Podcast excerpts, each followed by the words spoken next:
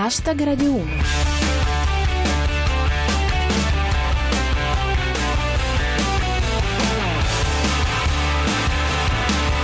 Buonasera a tutti e benvenuti a Hashtag Radio 1, chi vi parla Giulia Blasi e questa è la vostra rassegna quotidiana del meglio di Twitter. Tra i nostri argomenti di oggi ci sono la disfatta della Roma al Camp Nou, la nuova crisi sul fronte medio orientale, Salvini va alla guerra.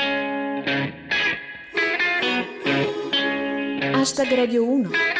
I tifosi romanisti sono tutti ancora un po' doloranti per la mazzata presa ieri sera al Camp Nou in una partita che a un certo punto ricordava uno di quegli incontri di calcetto con una porta sola, quella della Roma. Era tutto prevedibile, dice Soppressatira. Garcia, ieri mattina, al Camp Nou ce la giochiamo. Oggi sappiamo che intendeva la dignità. È stata anche un po' sfortuna secondo Starry Night. Peccato per ieri, non fosse stato per quei 90 minuti di distrazione la Roma se la poteva giocare. È che la gente non ha più pazienza, dice purtroppo. La Roma segna al 91esimo, altri 455 minuti e pareggiava. L'analisi post partita di Alessandro Clemente. Apprezzabile la compostezza degli spettatori romanisti, soprattutto degli 11 in campo. Lo sgomento di Genio 78. Ma come abbiamo perso? Non era chi fa l'ultimo vince? È finita, insomma, con un punteggio da centrale del tennis, dice Pirata 21. Peccato quel rigore sbagliato che poteva riaprire il set. Sul risultato pesano sicuramente le scelte tattiche, conclude Gianni Macheda. Garcia prova a giustificarsi dopo il 6-1 subito dal Barcellona. Abbiamo sbagliato racchetta.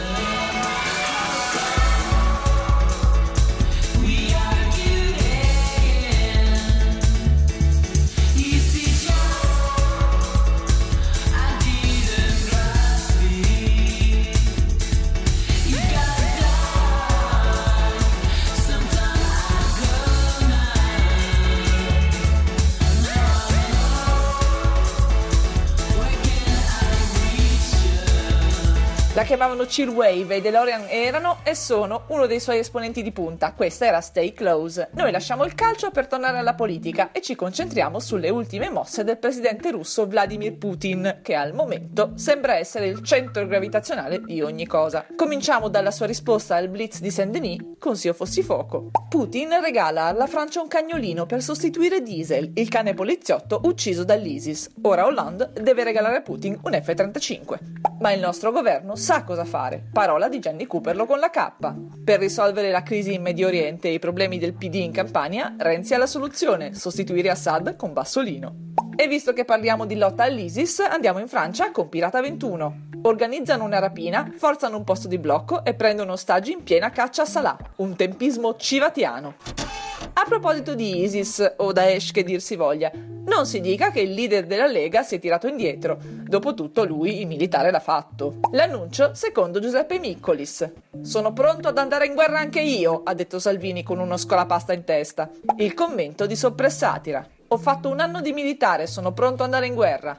Io ho giocato un anno a pallone, sono pronto ad andare al Barcellona. Fa notare Pirata 21, Salvini che vuole andare in guerra perché ha fatto un anno di militare, mi ricorda Fantozzi che diceva di essere stato azzurro di sci. E come dice Enrico Cameriere, temo che l'utilizzo di Salvini in guerra sia vietato dalla Convenzione di Ginevra. Un'ultima ora da soppressatira. Corte dei Conti, archiviati gli scontrini di Renzi. Anche volendo, non lo possiamo più cambiare.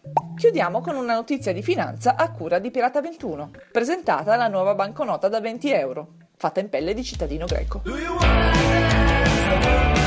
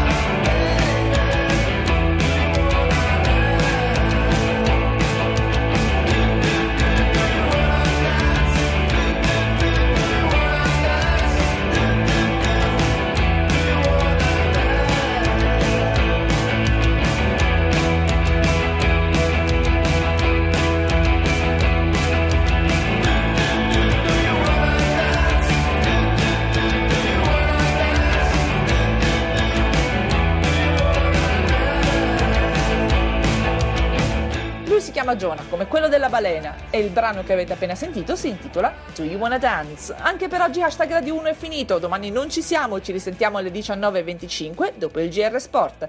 Da Giulia Blasi è tutto, adios!